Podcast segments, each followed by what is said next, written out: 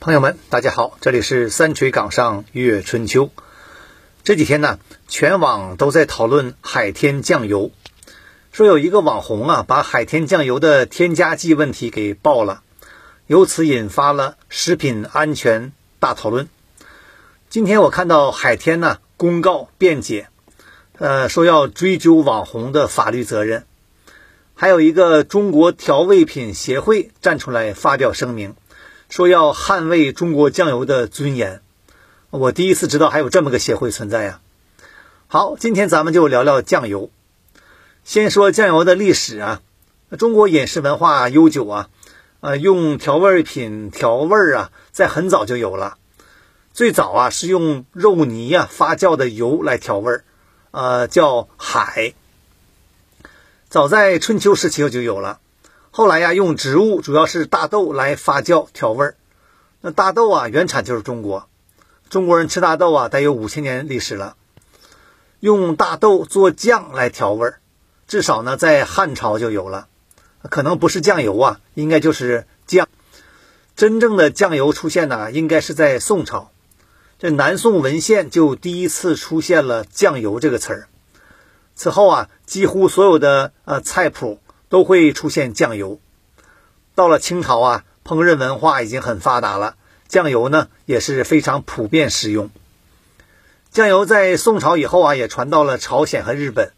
现在日本人呢也酷爱酱油，几乎每顿饭都要吃。这说的都是传统酱油啊，就是所谓的这个酿造酱油，一般需要发酵至少半年呢。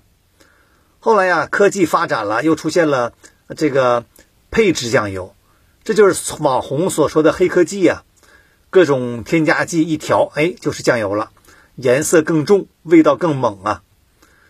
但二零一八年，中国颁布了一个酱油国家标准，规定啊，这种配制酱油就不能叫酱油了，叫复合调液。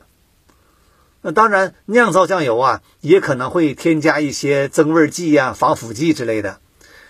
天然的一般就会标明零添加，那肯定零添加的好啊，就是贵。其实啊，有防腐剂的也会在安全标准之内呀，据说不会对人体产生危害。你像苯甲酸钠呀，这些美国其实也允许添加。美国的标准呢是对应人体重量每公斤。不超过五毫克，就是你要是一百斤体重的话呀，你每天可以吃两百五十毫克的这个苯甲酸钠。中国的标准酱油啊，这个是每公斤不得超过一克，这俩标准不一样啊，但其实可以算出来，就是你按美国标准吃中国酱油，一天呢，你可以吃四分之一瓶的酱油，没问题。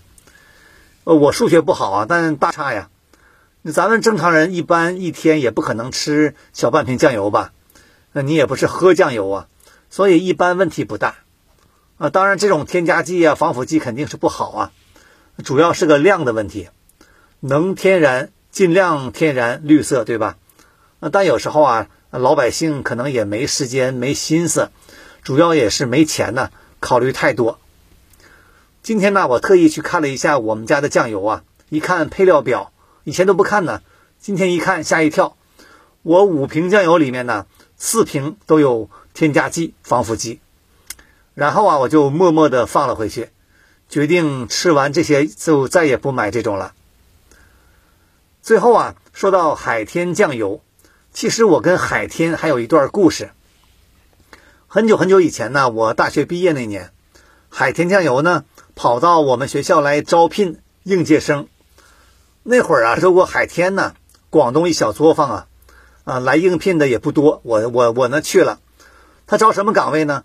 招的是市场部什么广告文案宣传兼总经理秘书。然后呢，每人发了一张纸，说我们要卖海天酱油。现在呀，你们策划一个广告，想一句广告词儿。我心想，这也太简单了吧。刷刷一挥而就啊，还画了个图。我写的什么呢？